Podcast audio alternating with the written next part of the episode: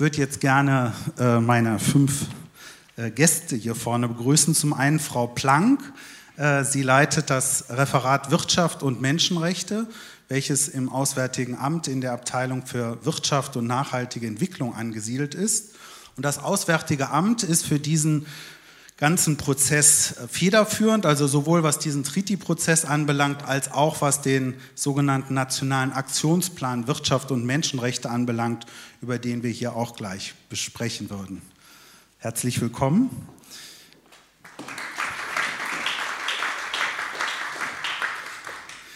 Dann begrüße ich äh, Herrn Brandt. Er ist ursprünglich Schauspieler und hat unter anderem am Badischen Staatstheater gespielt, unter anderem in Stücken wie Dantons Tod, Die Leiden des jungen Werther oder Angriff auf die Freiheit. Seit äh, 2017 sitzt er im Bundestag, ist äh, für die Partei Die Linke, ist er in den Bundestag gewählt worden. Und dort ist er unter anderem Obmann für die äh, Linke im Ausschuss für Menschenrechte und humanitäre Hilfe. Herzlich willkommen.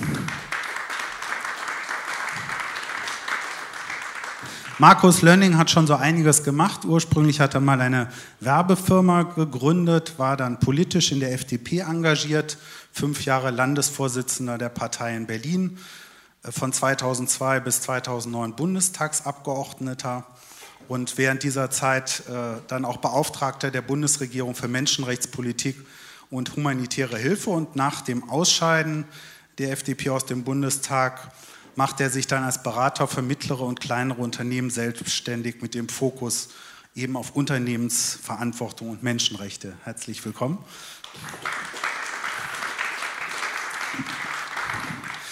Frau Ducho ist promovierte Juristin. Sie war mehrere Jahre als Referentin bei Amnesty International für die Themen Flüchtlingsschutz, Terrorismusbekämpfung und Menschenrechte zuständig. Sie leitet heute das Referat Menschenrechte und Frieden bei Brot für die Welt, dem Hilfswerk der evangelischen Landeskirchen in Deutschland und äh, beschäftigt sich auch schon lange mit den Fragen. Herzlich willkommen.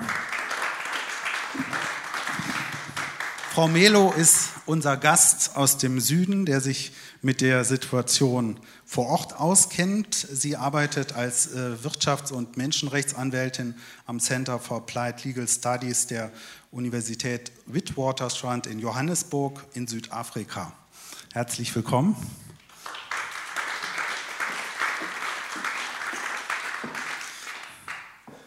Und mit Ihnen möchte ich auch gleich beginnen. Sie haben sich ja auch äh, intensiv äh, bei Ihrer Arbeit mit der Situation der Minen beschäftigt. Das ist in Deutschland ein großes Thema geworden im Zusammenhang mit äh, BASF, weil BASF in südafrikanischen Minen, unter anderem in der Marikana-Mine, ähm, Marikana-Mine Platin einkauft, was dann hier zu Katalysatoren unter anderem verarbeitet wird. Jetzt haben in dieser Mine 2012 Arbeiter gestreikt, auch in anderen. Das war eine sehr äh, längere Auseinandersetzung, bei der es dann auch zu gewaltigen Auseinandersetzungen mit den Sicherheitskräften kam. Am 16. August sind 34 Arbeiter durch Schüsse von Polizisten ums Leben gekommen.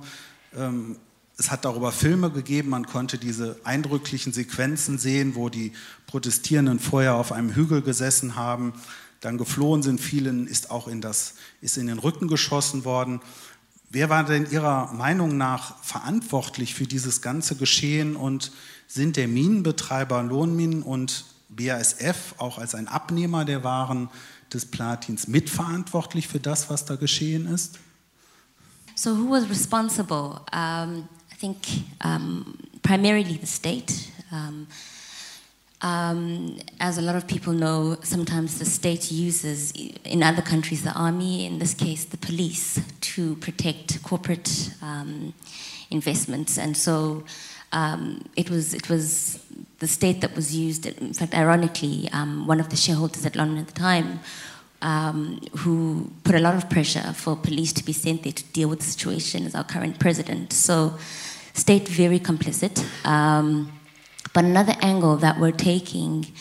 Um, on, on, on the uh, Lundman case is one where we're trying to establish precedent um, where we hold Lundman directly accountable because um, as we've said, sometimes the state um, just to give a, I think, a, a, background of how some of these things happen in South Africa, in order to um, for a, a, mining company to um, get a mining license, a mining right, they have to um, draft and, and undertake to, cert, take, undertake um, to fulfill certain obligations um, under what we call a social labor plan. And part of those are in part to help with socioeconomic development in the region, uh, to help and, and mitigate um, and to, to alleviate the pressure they exert on the municipalities uh, in that region um, as a result of their conduct. So some of these obligations could be things like um, housing.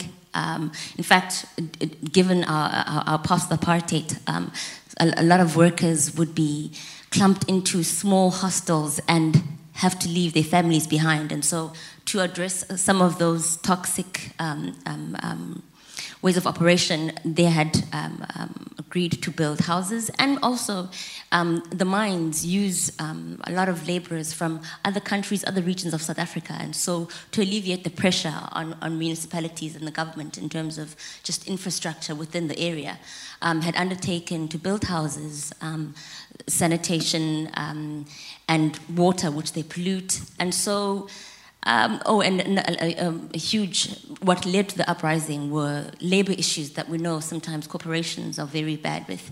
Um, and so I would say, in light of the fact, and, and these social labor plans are then also done in collaboration with municipalities because you don't want duplication. And so the municipality says, we need a school, we need a clinic, we need um, all sorts of facilities in the, in the region, and the, the, the, the mining company will then, in the SLP, undertake to fulfill some of that. And so, because uh, initially, I, I, I, must say, when the massacre had started, I wasn't quite working in that field. Now, I was wondering why miners were striking for houses against you know, um, uh, mining communities. Surely that's that's government's job. But once you see the collaboration that mining companies make and, and have to enter into with municipalities, you see they bear that responsibility, and that is something they undertake to do in order to get the mining right. And so, um, yes, so in that case, we have been trying to. Through, um, first, we had approached. Uh, firstly, there was a, there was a commission. We um, participated in that commission to highlight or the background um, and, and the, the, the, the situations that uh, precipitate such massacres like massacre, the, know, the, what happened in, in Marikana. Um, we then also um, were involved, uh, we approached the World Bank um, and the IFC, which is the, the, the, the um, lending leg, and they had invested in Lonmin. So we also wanted, and, and see, as well, Lonman had said they are going to undertake all of the social de- de- developments in the, in, in, the community, which is how they got part of the investment. And so we wanted um, there to be an investigation um, on, on, on the lack of ensuring compliance with those undertakings from, from IFC side.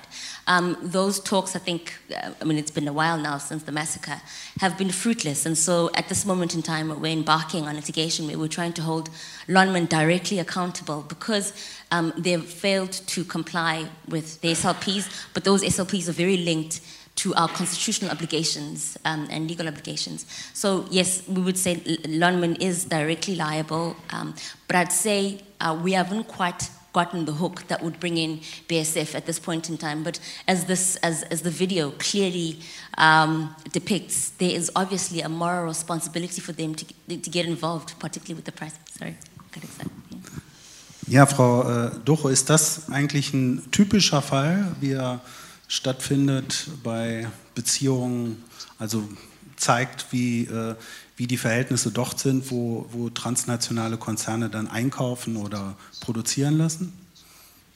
Also ich muss schon sagen, ähm, erstmal nochmal vielen Dank hier für das Podium, weil wir, wir sind sozusagen seit Brot für die Welt schon äh, von Anfang an, haben uns sehr eingesetzt dafür, auch gegen Widerstände, dass äh, es einen solchen Treaty geben soll. Deswegen habe ich mich gefreut, dass so eine Veranstaltung stattfindet, weil das ja immer wieder eine, eine Methode ist, dann wieder die Argumente ähm, äh, ja, anzubringen. Ähm, also ich finde den Marikaner-Fall, der ist leider auch ein typischer Fall. Also wir können jetzt nicht, ich kann jetzt nicht Statistiken geben, wo überall Menschenrechte verletzt werden, aber man im Film, wir kennen es aus der Textilindustrie, wir kennen es ganz stark auch aus erneuerbaren Energien jetzt, also zum Beispiel äh, bei Windkrafträdern, Landgrabbing in dem Fall. Äh, aber wir sehen es auch, äh, also die Gewerkschaftlerrechte, das ist auch ein ganz, ganz wichtiger Punkt, dass sozusagen Arbeitnehmerrechte und die äh, der Gewerkschaften dann verletzt werden. Man muss sagen, es gab schon immer Verletzungen von Menschenrechten durch Unternehmen, aber Sie hatten es ja eingangs angesprochen, die äh, Konzentration ja, äh, der, äh, der, der Konzerne und die, die Machtkonzentration der Konzerne ist extrem gewachsen in den letzten Jahren und das macht auch aus, dass sie sozusagen die äh, ja, bestimmte Situationen ausnutzen können.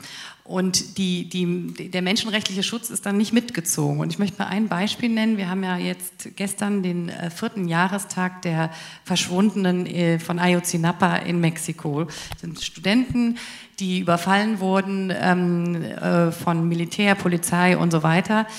Und ähm, da in Mexiko sieht man ja, dass es sozusagen äh, keinen Rechtsstaat mehr eigentlich gibt. Es gibt viele gute Gesetze, es gibt viele gute Institutionen, aber die werden nicht umgesetzt. Es, es ist wirklich eine absolute Rechtlosigkeit vorhanden. Ich war da gerade. Äh, es werden Leute ermordet und so weiter, Menschenrechtsverteidiger und Leute, die nach ihren Angehörigen suchen. So. Und wenn man dann fragt, ja, wie ist eigentlich die Rolle der Unternehmen? Was machen denn Unternehmen? Stört die das nicht, dass so eine sozusagen Rechtlosigkeit herrscht? Und dann wird man die Antwort bekommen, ja, erstaunlich. Jede Woche lassen sich drei deutsche Unternehmen äh, in Mexiko zu, nicht im Rahmen ihrer Lieferkette, sondern um zu produzieren. Ja? Also äh, das ist schon sehr weitgehend. Und erstaunlicherweise, sie haben kein Sicherheitsproblem. Dann können die Bundesstaaten in Mexiko mit der organisierten Kriminalität Vereinbarungen treffen, schützen die Unternehmen. Es gibt dann Industrieparks, in denen geschützt wird. Und ähm, insofern, die Menschen werden nicht geschützt, aber die Unternehmen. Und vielleicht noch ein Punkt, den ich sehr wichtig finde, den man ja sieht in, dem, äh, in den Veränderungen auch in den USA, aber man sieht es in anderen Ländern wie Indien, dass die, die, die Konzentration von Unternehmen oder der Einfluss direkt auf Politik und Teil der Regierung sein, hat enorm zugenommen. Und deswegen glaube ich eben, braucht es internationale Regeln für Unternehmen, weil eben sozusagen national es sehr schwer sein wird durchzusetzen. Entweder weil der Staat es nicht will oder weil er es nicht kann. Aber das ist das Problem. Herr Brandt, wenn man sich das jetzt äh, alles anschaut, wie in dem Film in Indonesien oder jetzt auch die Situation hört, wie in Slowenien oder Südafrika, warum können denn Konzerne das tun? Also sprich sozusagen äh, Regulierungen übertreten beziehungsweise sogar massiv äh, verletzen? Naja, die Frage nach dem Warum äh, ist eigentlich tatsächlich insofern relativ leicht beantwortet, weil es ja zugelassen wird. Also es ist ja politisch zugelassen und es wird nicht nur zugelassen, sondern es wird bestärkt und auch noch verdeckt. Ähm, ich erlebe das jetzt in dem Jahr, seitdem ich, äh, oder der äh, Ausschuss ist ja jetzt erst seit einem halben Jahr eingesetzt, in dem Ausschuss bin, ähm, dass regelmäßig die Themen, wenn wir sie auf die Tagesordnung bringen, versucht werden, wegzuwischen, zu vertuschen, runterzuspielen. Ich war super überrascht, als ich das erste Mal äh, den UN-Treaty-Prozess im Ausschuss thematisiert habe und der Außenminister Heiko Maas geladen war und ich ihn dazu befragen wollte, dass er nicht wusste, was das ist was äh, sozusagen damit zu tun haben kann, also man kann nicht alles wissen, das verstehe ich total, aber es ist ja doch äh, spannend, dass das Auswärtige Amt ihn quasi dazu nicht brieft und das sozusagen nicht so weit auf der Tagesordnung stehen hat, als dass es anscheinend eine Wichtigkeit hat. Und solange das politisch so ist, ähm, glaube ich, wird es da auch keine Veränderung geben. Ich fand das sehr schön, wenn ich jetzt mal die E-Mail ernst nehme, die H&M da geschrieben hat. H&M hat es ja eigentlich gesagt. Sie haben gesagt, wir sind überfordert mit der Situation, wir können das gar nicht ändern, es ist alles um uns rum so. Das ist doch eigentlich der Hilfeschrei Aufschrei von HM nach politischem Handeln, nach einem Regulieren der Politik. Und da würde ich HM in dem Fall wirklich gerne ernst nehmen und auffordern, dass wir das dann auch tun. Und ich glaube, der Treaty ist zumindest ein Schritt und eben eine Chance, äh, äh genau da endlich anzusetzen. Und warum setzen denn äh, die Staaten, also Indonesien, Südafrika oder Slowenien, nicht einfach die Gesetze um, die sie haben oder die Konventionen, die sie auch unterschrieben haben? Naja, ich glaube. Weil Treaty kommt hier, wir reden gleich über den Treaty, aber es gibt natürlich auch unglaublich viele Regeln schon und Konventionen, was weiß ich, von der Internationalen Organisation für Arbeit und so weiter, die die Staaten ja alle schon ratifiziert haben und trotzdem äh, werden sie verletzt. Aber so, so funktioniert ja die Spirale, die da in Gang getreten ist, natürlich eben nicht genau. Das ist ja das Problem, dass, wir, dass der Handel so globalisiert und international funktioniert, dass man sich an dem Punkt dann nicht auf Nationalstaatlichkeit zurückziehen kann und sagen, naja, das müssen dann sozusagen vor Ort geregelt werden. Also wenn man sich anschaut, was ist passiert, äh, nachdem in der Textilbranche auch nur ein, ein Tick reguliert wurde oder versucht zu regulieren, äh, gibt es die ersten Versuche nach Myanmar auszuweichen, wo dann äh, wieder gar keine Regelungen bestehen. Also ich glaube, das ist nur international zu lösen, weil unser ganzes Wirtschaftssystem eben globalisiert ist und international aufgebaut ist und dann irgendwie zu kommen und sagen, Mensch, also bei den Problemen, die Konzerne, die hier sitzen, das müsste aber dann selber irgendwie in den Griff bekommen, äh, halte ich doch einfach für, für unrealistisch. Frau Planck, jetzt haben ja 2011 die Vereinten Nationen die UN-Leitprinzipien für Wirtschaft und Menschenrechte verabschiedet. Da soll ja schon äh, sozusagen was getan werden, damit Unternehmen äh, sich an menschenrechtliche Sorgfaltspflichten halten. Dafür hat man dann auch in einigen Ländern immerhin es geschafft, bisher die notwendigen nationalen Aktionspläne zu verabschieden, auch in Deutschland. Wie funktioniert das denn jetzt eigentlich in Deutschland und bekommt man durch einen solchen nationalen Aktionsplan jetzt die Unternehmen dazu, dass sie sich in ihren Lieferketten verantwortlich fühlen und so agieren? Ähm, wir haben unseren nationalen Aktionsplan, wie Sie vielleicht wissen, seit Dezember 2016. Er hat eine Laufzeit in der Form, in der er im Moment gerade ist, bis 2020. Danach wird evaluiert. Von daher kann ich Ihre Frage jetzt noch nicht so richtig beantworten, weil es wirklich seit, sagen wir mal, anderthalb Jahren etwas ist, was wir, äh, wo wir an der Umsetzung arbeiten. Äh, und gerade die Frage, setzen die Unternehmen das, was im Nationalen Aktionsplan steht, für sie? Ich kann gerne noch gleich mal erläutern, was da für Unternehmen drin steht, äh, was den Unternehmen darin aufgegeben ist. Setzen sie das um? Das versuchen wir jetzt herauszufinden mit äh, einem, einer Untersuchung, die bei uns unter dem Namen Monitoring läuft. Äh, die fängt in diesem Monat an, äh, wird in drei Wellen stattfinden, dieses Jahr, nächstes Jahr und 2020 und soll ihre Ergebnisse äh, vor der Sommerpause 2020 vorlegen. Und da haben wir dann, glaube ich, eine besseres Tatsachenmaterial, um zu sehen, wie diese Umsetzung funktioniert, wo es Herausforderungen gibt, wo sie vielleicht nicht funktioniert äh, und wie es von da aus weitergehen kann. Aber würde denn, äh, wenn das, was im Nationalen Aktionsplan drinsteht, äh, können damit sozusagen theoretisch diese Missstände beseitigt werden, die es gibt? Sie meinen, ob der deutsche nationale Aktionsplan die weltweiten Missstände betreibt? Na, die, die, die Missstände, in die deutsche Unternehmen involviert sind, die weltweit unterwegs sind. Hm. Ähm, vielleicht mal ein bisschen drumherum. Äh, Sie haben sehr richtig gesagt, äh, 2011 sind von den Vereinten Nationen diese Prinzipien verabschiedet worden, die allen UN-Mitgliedstaaten äh, aufgegeben haben, entweder einen nationalen Aktionsplan zu entwickeln oder eine entsprechende Strategie. Das muss jetzt nicht so heißen, aber das muss das Ding sein. Äh, in diesen Prinzipien steht drin, dass es sozusagen drei Säulen gibt, äh, die da entwickelt werden. Das eine ist die staatliche Verantwortung für die Einhaltung von Gesetzen, die dem Schutz der Menschenrechte dienen.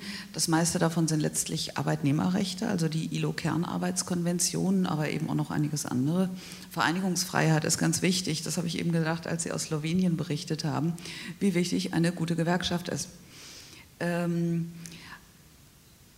dann äh, gibt es, also das ist sozusagen die staatliche Säule, dass Staaten dafür zu sorgen haben, dass die Menschenrechte in ihrem Gebiet geachtet werden.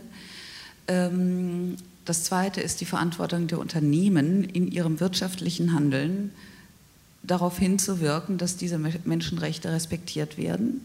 Und das dritte, die dritte Säule, die schon die Tatsache, dass ich Ihnen jetzt nicht wirklich ein deutsches Wort dafür geben kann, sondern das läuft unter Remedy, zeigt, wie schwierig das ist. Auf Deutsch wird das in der Regel übersetzt mit Abhilfe. Also wenn es zu Verletzungen von Menschenrechten gekommen ist oder Menschenrechte bedroht sind muss für Abhilfe und Schadenersatz gesorgt werden, zum Beispiel in Rana Plaza ein äh, ganz, ganz wichtiges Thema. Das ist die Säule, glaube ich, mit der wir uns alle, wo wir auch sind, mit der Umsetzung am schwersten tun. Warum? Ähm, Vielleicht können wir das, wenn wir zur Rechtssicherheit und zum Rechtsschutz kommen, nochmal okay. äh, noch besprechen. Ähm, von den ich glaub, 2011, die Prinzip, ich bin auch gleich mhm. fertig, äh, möchte nur sagen, es gibt mittlerweile 27 solche Aktionspläne weltweit, in denen Staaten das umsetzen, was da in diesen Prinzipien der Vereinten Nationen stehen. 14 davon sind in Europa, wir haben einen. Ähm, das stimmt nicht, 16 davon sind in Europa, 14 in der Europäischen Union und dann hat die Schweiz noch einen und Norwegen noch einen. Ähm, Ecuador hat keinen, Südafrika hat keinen. Äh, und äh, das wäre für uns zum Beispiel ein Politikfeld, wo wir intensiv dran sind, dass auch die EU als EU da weiter voranschreitet und der EU einen Rahmen gibt, äh, um das umzusetzen. Wollten Sie noch was ergänzen? Ja, also zu dem nationalen Aktionsplan, Aktionsplan, wir werden ja wahrscheinlich noch drauf kommen, aber ich glaube, also erstmal finde ich, es, es, es, es klingt so, so, so verharmlosen oder so verniedlichen, wenn man sagt, wir müssen den Unternehmen helfen, keine Menschenrechtsverbrechen mehr zu begehen. Und wir müssen das jetzt mal evaluieren. Also, dass alleine ein deutscher Konzern Menschenrechtsverbrechen begeht, ist der Skandal. Und da muss man sofort darauf reagieren. Und ich finde es so schwierig, irgendwie äh, das so zu formulieren, als müsste man, jetzt, müsste man jetzt Hilfestellung dabei leisten, dass sie das nicht mehr tun müssen. Und ich glaube, dass der nationale Aktionsplan in seiner ganzen Freiwilligkeit äh, eben keinen Beitrag dazu leistet, sondern das Problem eigentlich eher weiter schiebt und den Konzernen äh, äh, die Möglichkeit gibt, eigentlich so weiterzumachen, wie sie gerade handeln. Herr Lönning, jetzt sind Sie ja als Berater für Unternehmen unterwegs. Ähm, machen Sie sich jetzt alle furchtbar Sorgen, weil es da jetzt so einen nationalen Aktionsplan gibt und Sie jetzt vieles anders machen müssen? Also ich würde mal äh, überraschenderweise dem Kollegen Brandler recht geben, was Regulierung angeht. Da hat er recht. Ich teile nicht seine Analyse, dass die deutschen Unternehmen hier massenweise Menschenrechtsverbrechen, also schon gar nicht in dieser Diktion begehen, sondern es geht ja um Verantwortung für das, was in der Lieferkette passiert, in der Regel nicht in eigenen Betrieben, sondern auch in, in, vorgelagerter Lieferkette, wo sich immer die Frage stellt, wie weit geht Haftung und Verantwortung an der Stelle. Das ist ja die schwierige Frage bei diesem Prozess. Aber ich bin in der Tat äh, schon der Meinung, dass die Regulierung, die es gibt, nämlich das CSR-Richtlinienumsetzungsgesetz, nachdem große ähm, Unternehmen ab 5000 äh, Mitarbeiter berichten müssen, das betrifft in Deutschland nur 600 Unternehmen ungefähr, während der nationale Aktionsplan zum Beispiel 6000 Unternehmen betreffen würde. Gut, aber die, sagen wir mal, auf jeden Fall ein, ein, Gesetz gibt es nur für die ganz Großen. Ich fände es schon sinnvoll zu sagen, ein Mindeststandard, das ist nur ein Berichtsstandard, aber immerhin, das ist etwas, das ist verpflichtend, den, äh, dessen Gültigkeit auch aus, auszuweiten. Also das sehe ich schon. Ich finde, die, die, äh, jetzt mal zu den, zu den angesprochenen Fragen, die hier, die hier kamen, das eine, das Beispiel aus Slowenien, das konnte jetzt noch nicht so ganz erkennen, wo da der Rechtsverstoß drin liegt, außer dass die Arbeitsbedingungen schlecht sind, aber wo der Verstoß gegen slowenisches Gesetz liegt. Aus meiner Sicht, wo wir viel größere Probleme haben in Europa, ist das ganze Thema Sklaverei. Wir haben in Europa eine Zunahme von Leuten, die in absolut äh, unterirdischen Arbeitsverhältnissen arbeiten, auf äh, Feldern, auf, Bau, äh, auf Baustellen, gerade durch die äh, Zunahme von Migration und weil wir den Leuten keine vernünftigen Aufenthaltstitel geben. Die dürfen nicht arbeiten, finden sich in absolut prekären Situationen wieder und es wird ausgenutzt. Und das findet in Europa statt. Da brauchen wir gar nicht nach Indonesien oder sonst wo zu gucken, sondern müssen uns an die eigene Nase fassen. Wir haben gerade eine Studie dazu gemacht, was da in äh, Italien los ist auf den Feldern, was in äh, Spanien los ist auf den Feldern. Das ist die Paprika, die wir hier um die Ecke im Supermarkt kaufen. Also wir haben das wirklich vor unserer Nase. Was können Unternehmen tun? Was, was sollten sie tun? Ich, ich, ähm, es gibt bei den Unternehmen, so wie bei sonst auch bei den Menschen, da gibt es welche, die sind sehr dabei, sich zu bemühen. Manche ernsthaft, manche nicht so ernsthaft. Es gibt andere, die das Problem total ignorieren, einfach sagen, das geht mich überhaupt nichts an. Es gibt eine ganze, ganze Reihe von Unternehmen, die fühlen sich schlicht überfordert die sagen, ich bin gut darin, ein Auto zu bauen, aber von Menschenrechten habe ich einfach keine Ahnung. Ich weiß nicht, wie das geht, was das ist und wie ich das umsetzen soll. Also ich würde da schon den Unternehmen sozusagen den, den Kredit insofern einräumen, dass sie eine Lernphase brauchen, um das zu lernen. Aber Unternehmen können das lernen. So wie sie Umweltschutz gelernt haben in den letzten 30 Jahren, können sie auch Sozialstandards und Menschenrechte lernen. Also da brauchen sie durchaus auch schon Druck. Hm? Menschenrechte es ja nicht erst seit gestern, die gibt es ja schon länger. Aber es gibt eine, ähm, das ist richtig, aber es gibt eine Verschiebung, was die Verantwortungsfrage angeht. Es wurde früher Unternehmen, wurde gesagt, ihr müsst Gesetze einhalten, aber es wurde niemals gesagt, ihr seid verantwortlich für das, was bei euren Zulieferern passiert. Das ist eine neue Verantwortungszuschreibung. Die ist richtig, ja, aber die gab es eben früher nicht. Und deswegen sagten Unternehmen, das ist nicht mein Problem. Fälschlicherweise, aber so wurde es eben lange gesehen. Und weil Sie gefragt haben, wie sehen die das? Angst? Einige haben Angst. Also man glaubt es nicht, aber es gibt Unternehmen, die fühlen sich dieser Aufgabe nicht gewachsen. Frau Melo, jetzt ist es ja offensichtlich so, dass Südafrika und Ecuador die UN-Leitprinzipien nicht ausreichen. Sie haben jetzt einen neuen Vorstoß gemacht, das ist wahrlich nicht der erste, schon Anfang der 70er Jahre gab es den ersten Vorstoß äh, von Entwicklungsländern, die eben verbindliche Regeln einführen wollten für Unternehmen. Das ist alles im Laufe der Zeit gescheitert. Warum haben denn Südafrika und Ecuador dann diese Initiative beim UN-Menschenrechtsrat ergriffen und was wollen sie damit konkret erreichen? Um, I think um, the primary, I can't necessarily speak for Ecuador. Um, I'd, I'd, say one of the reasons South Africa um, joined the initiative was as a result of um, the effects of globalization and realizing that a lot of the um, impact and effects of uh, um, corporations are, are, felt mostly in the global south. Um, and so, and, and also realizing that what the guiding principles offering, which is a very voluntary uh, mechanism is not enough. Um, and I think having dealt with, for instance, the Lundman situation where um, they themselves have reported a lack of compliance year after year, it's clear that it's not just about not having knowledge, not knowing how to do things. Companies um, all the time are getting away with impunity unless you put more stringent um, um, laws in place to, to help them, well, to force them to comply. Frau Blank, als der Menschenrechtsrat der Vereinten Nationen im Juni 2014 beschloss, ein solches Abkommen zu verhandeln, stimmte Deutschland zusammen mit den USA und 15 anderen nördlichen Industriestaaten mit Nein. Warum?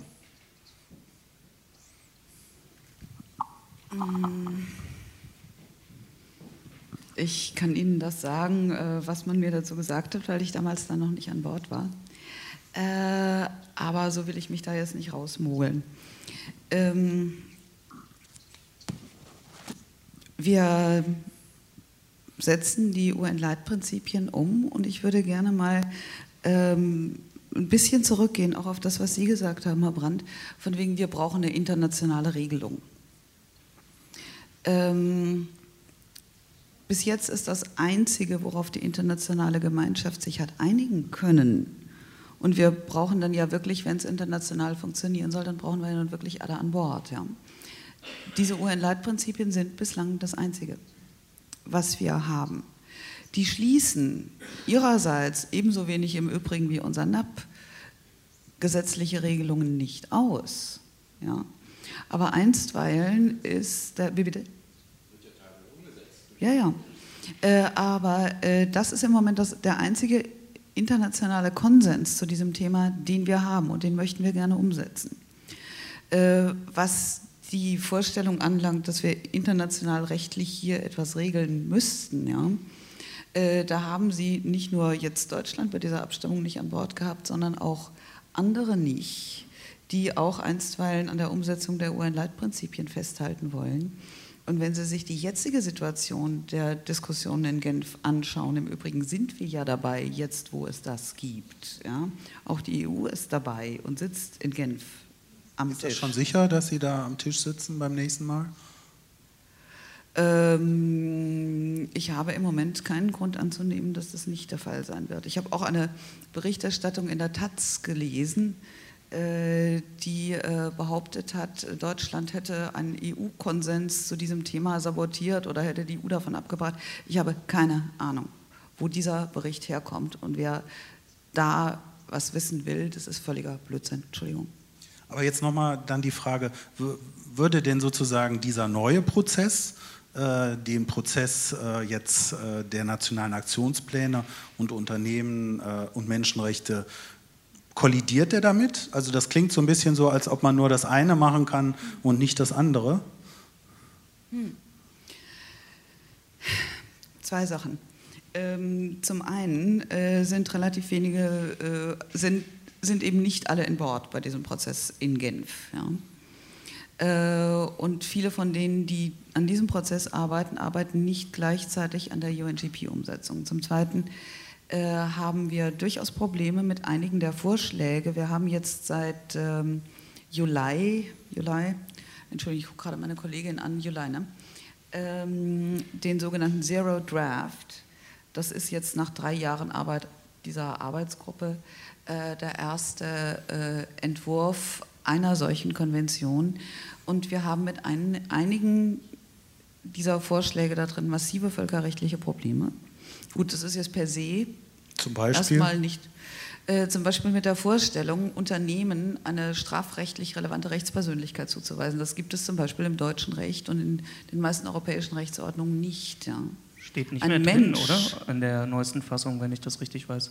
Die strafrechtliche Verantwortung von Unternehmen, doch, die steht drin. Andere, andere Dinge stehen nicht drin, das ist richtig. Also da hat durchaus eine Entwicklung stattgefunden, das sehen wir auch. Äh, aber ein paar Sachen stehen eben drin, die finden wir extrem schwierig. Was zum Beispiel nicht mehr drin steht, das war auch ein Vorschlag, den fanden wir aus anderen Gründen irgendwie sehr schwer jetzt so zu diskutieren. Das war die Idee eines Strafgerichtshofs für Menschenrechtsverletzungen, aber ist das, ist das nicht besser? Also ich stelle mir das vor, man, man guckt sich halt Verhandlungen von außen an und wartet drauf, dass das gut für einen wird. Ich, ich denke immer, ist das nicht besser, wenn man Teil der Verhandlungen ja, ist? Auch, einfach, einfach weil dann hat man ja mehr Einfluss darauf, was am Richtig. Ende quasi rauskommt. Und auch mit dem Ding, dass andere Länder nicht mitmachen, finde ich irgendwie kein gutes Argument dafür zu sagen, wir machen auch nicht mit, weil es ist ja nun mal so, ob einem das gefällt oder nicht, dass Deutschland gerade in Europa durchaus eine Ex, äh, exponierte Rolle hat. Mhm. Und wenn sozusagen Deutschland aktiv sagt, wir wollen diesen Prozess mhm äh, unterstützen und, und, und irgendwie aktiv begleiten, dass das ja durchaus auch ein Signal ist. Sie sprechen mir aus der Seele und genau das machen wir ja auch.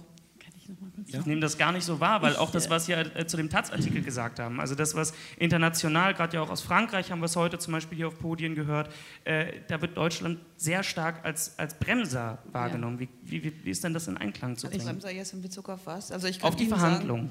Ich kann ich ganz kurz mal? Also ja, ich gerne. muss sagen, Frau Blanke, ich finde es ja schön, wenn Sie sagen, Sie machen mit, dann wollen wir Sie da bestärken. Wir haben beim letzten Mal, bei der dritten Sitzung, da hatten Sie das ehrlich gesagt auch angedeutet, Sie nicht in Person vielleicht, aber hatten wir die Meldung vom Auswärtigen Amt, Ergebnis war dann, dass einen Tag eine Mitarbeiterin des Auswärtigen Amts kam und dann Praktikanten. Und ich glaube, das ist einfach nicht der, die Art, wie man in so eine Verhandlung mit reingeht. Und wir hören auch, ich meine, wenn Sie sagen, das ist nicht richtig, dann ist das ja auch gut, aber dass äh, eben Frankreich, Italien, also viele der europäischen Länder, Portugal mitmachen möchte, aber eben Schweiz, Niederlanden, Deutschland äh, versucht zu bremsen und Deutschland da doch ziemlich der Vorreiter ist. Wenn Sie sagen, das ist nicht so, freut uns das ja alle, weil ich glaube auch, wenn Sie Kritik haben an diesem Vorstoß, dann ist der Weg, in die Verhandlungen zu gehen und das einzubringen. Und äh, der, äh, also was wir mitkriegen, ist eben, dass, die, ähm, dass äh, einige EU-Staaten und ich hatte auch den Eindruck Deutschland eben ganz stark immer mit formalen Fragen argumentieren, sagen, ha, steht es denn überhaupt, äh, ist es überhaupt, ist die Gruppe noch mandatiert und äh, eben diese UN-Leitprinzipienfrage, dabei sehen wir das eben nicht als Widerspruch, aber müssen wir okay. vielleicht nicht. Jetzt. Wenn das kein Widerspruch ist, dann möchte ich wirklich gerne wissen, warum die, die diesen Entwurf draften, sich seit zwei Jahren standhaft weigern, die UN-Leitprinzipien irgendwo mit reinzuschreiben. Warum steht da nirgendwo und ist es kein Widerspruch zu den UN-Leitprinzipien? Das ist zum Beispiel eine unserer Forderungen. Da könnte man gegen eine Wand reden, sie wird nicht aufgenommen. Das finde ich sehr frustrierend. Zu ihrer, Kann zu das ihrem, hier jemand auflösen? Ich, ich, möchte noch eine ja. Sache sagen, wirklich, weil ich eben ja. letztes Jahr tatsächlich auch in Genf war. Damals waren wir als Arbeitseinheit, das ist jetzt ein Internum, das äh, tut mir leid, äh, das, aber das waren noch nicht wir, das war noch eine andere Arbeitseinheit. Wir waren aber trotzdem da, haben uns das angeguckt. Wir waren sehr wohl vertreten und zwar durch die EU. Wir waren durch die EU vertreten und wir sind die ganze Zeit durch die EU vertreten. Dass da jetzt von der deutschen Vertretung teilweise in der Tat nur Praktikanten da gesessen haben, heißt nicht, dass wir nicht vertreten haben. Das ist wirklich diplomatische Sprache. Denn die Bitten und Forderungen, die wir am ersten Tag der Verhandlungen über die EU gestellt hatten, sind vom Vorsitz nicht aufgenommen worden. Und wenn man dann seine Präsenz auf das niedrigstmögliche Level zurückschraubt, aber wir waren präsent, dann will das etwas ausdrücken. Und zum Beispiel hatten wir das bei den Konsultationen jetzt im Vorfeld auch wieder, dieses Szenario, dass es Zusagen des ecuadorianischen Vorsitzes gibt, die werden dann nicht eingehalten, es kommt dann doch nicht zu irgendwelchen Konsultationen, die eigentlich versprochen worden sind. Dann gehen wir auf Praktikantenlevel runter. In der Tat. Das ist eine Aussage. Wenn dann wieder ein Fortschritt stattfindet, dann fährt unser, unser Teilnahmelevel auch wieder nach oben. Und das ist jetzt nicht nur da so, das ist ganz allgemein ein Ausdrucksmittel, das ist Sprache. Also ist was Protokollarisches, wenn Sie so wollen. Herr Lörning, Sie haben jetzt das Wort, aber äh, damit verbunden würde ich noch die Frage, Sie haben ja getwittert, dass dieser Entwurf für einen UN-Vertrag über Wirtschaft und Menschenrechte das Potenzial habe, die Debatte zu verändern. Also was für ein gehöriges Potenzial steckt denn da drin? Ich glaube, es wäre gut, nochmal darüber zu reden, was soll denn der Vertrag überhaupt? Also was sind die beiden, aus meiner Sicht gibt es genau zwei, also im Wesentlichen zwei Probleme. Das eine ist, dass der äh, Mensch, dessen Rechte verletzt wurden, unmittelbar oder mittelbar durch ein deutsches oder europäisches Unternehmen, in Indonesien zum Beispiel, Schwierigkeiten hat, zu seinem Recht zu kommen. er kann vor ein indonesisches Gericht ziehen, er kann ein, ein äh, Urteil eines indonesischen Gerichtes gegen eine deutsche Firma nicht vollstrecken. Das ist ein Problem. Und das widerspricht auch der allgemeinen Erklärung der Menschenrechte, wo klar steht, äh, Rechtswegegarantie. Jeder hat den, das Recht auf Zugang zu Recht und Durchsetzung von Recht. Ähm, das ist das eine Problem. Das andere ist das Ecuador-Problem. Da wurde Chevron verurteilt zu einer hohen Strafe. Ecuador kann dieses Urteil in den USA nicht vollstrecken. Und diese beiden Probleme müssen aus meiner Sicht gelöst werden, denn ich bin der Meinung, dass es gut ist, dass die Welt offen ist, dass es gut ist, dass wir miteinander handeln und dass äh, es eine, eine diversifizierte Weltwirtschaft gibt, aber dass man solche Probleme, wo Leute ausgenutzt werden, angehen muss. Sonst verliert dieses Wirtschaftsmodell an Akzeptanz und zwar zu Recht. Da wird aus meiner Sicht derzeit die EU ihrer selbstgesteckten Verantwortung nicht gerecht. Sie hat selbst einen Ratsbeschluss äh, zu fünf Jahren UN-Leitprinzipien verfasst, wo sie gesagt hat, die Rechtswegegarantie, das ist ein Problem, mit dem wir uns beschäftigen müssen. Jetzt kann man über diesen Treaty-Prozess verschiedene Dinge sagen. Er, er, spricht aus meiner Sicht, auch aus, gerade aus südafrikanischer oder aus ecuadorianischer Sicht, ein, ein, ein wichtiges Problem an. Wenn man sich anschaut, wie John Ruggie die UN-Leitprinzipien zusammengeschustert hat, wie lange er da gebraucht hat und seine Leitlinie war Konsens. Konsens erreichen zwischen Regierungen, NGOs und Unternehmen. Da hat er viele Jahre dran gearbeitet und hat am Ende den Konsens erreicht. Und das ist aus meiner Sicht der Geburtsfehler dieser Initiative. Es war von Anfang an nicht auf Konsens angelegt und das ist im UN-System nicht schlau. Wenn Sie am Ende zu einem UN-Vertrag kommen, der ratifiziert werden soll von den Mitgliedsländern, müssen Sie den Vertrag so gestalten, dass er auch ratifikationsfähig ist. Das heißt, dass die Länder auch tatsächlich mitarbeiten. Sie können im UN-System nichts durchsetzen gegen den Willen von bestimmten Mitgliedern. Dann wird es nicht ratifiziert, damit gilt es nicht in dem Land. Fertig. Internationaler Strafgerichtshof ist so ein, ist so ein Beispiel. Also da halte ich den, den Treaty-Prozess nicht für gut angelegt. Ja, jetzt gibt es ja schon andere, Sie haben jetzt das Wort, ich wollte sowieso zu Ihnen kommen, aber jetzt gibt es ja schon andere, die sagen, dass genau diese zentralen Sachen wie eben ein internationaler Gerichtshof oder auch harte Sanktionsmöglichkeiten bei Vorstößen jetzt sowieso gar nicht mehr in dem Entwurf drin sind und dass dem Tiger eigentlich schon die Zähne gezogen sind, bevor er geboren ist. Wie sieht das denn aus? Also ist das, was ja, das da eigentlich geplant ist, überhaupt noch wirkungsvoll? Ja, bevor ich das sage, wollte ich nochmal sagen, das sind natürlich genau die Zugeständnisse an die Kritik der EU. Und ich meine, ich widerspreche äh, äh dir ungern, aber ich würde da sagen, also über Jahre schon unter Kofi Annan ging es um die Frage Regulierung von Unternehmen. Und wir wissen einfach äh, schon, wir haben das analysiert mit dem Global Policy Forum zusammen, wie schon seitdem, also seit äh, sind 20 Jahre oder so, Unternehmen auch immer wieder mit ganz massiven äh, äh, Ressourcen sozusagen lobbyiert haben gegen Regulierungen. Ja? Und dann gibt es eben Situationen, in denen es dann eben Mehrheitsentscheidungen geben muss. So war das dann in, der, in dem Menschenrechtsrat und dann hat, war die Mehrheit eben für so einen Prozess. Und dann muss ich ganz ehrlich sagen, und das, das, da, da, da stimmt auch der damalige deutsche ähm, Vorsitzende des Rates, äh, Herr Rückert, zu, wir haben eine Verpflichtung, solche ähm, sozusagen UN-Prozesse auch dazu zu stehen. Wir machen uns unglaubwürdig. Wir sagen überall, wir haben hier eine Allianz gegründet für Multilateralismus von Herrn Maas.